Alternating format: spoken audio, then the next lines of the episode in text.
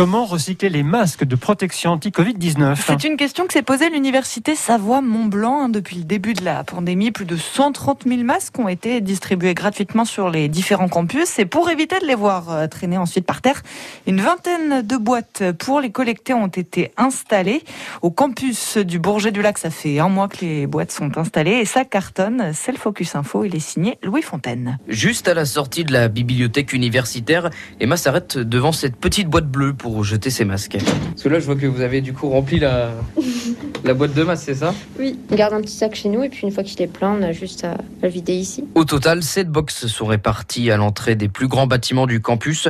Objectif, redonner une seconde vie aux masques. À l'initiative du projet, on retrouve Grégory Châtel, enseignant-chercheur. Il est chargé de mission économie circulaire pour euh, l'université Savoie-Mont-Blanc. Donc les masques, ils sont constitués de différentes parties. On a la petite barrette métallique qui va être fondue pour euh, bah, refaire du métal.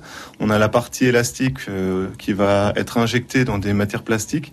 Et puis bah, on a tout le reste euh, du plastique du masque qui va être broyé. Et puis on va en faire des fils pour faire des vêtements techniques. Et en plus, l'opération favorise les circuits courts. Toutes les entreprises qui sont impliquées dans la valorisation sont situées à moins de 130 km de nos différents campus sur le territoire dans la région Auvergne-Rhône-Alpes. En organisant cette collecte, l'université Savoie-Mont-Blanc veut réduire les déchets sur ses campus, mais aussi changer les mentalités sur le recyclage.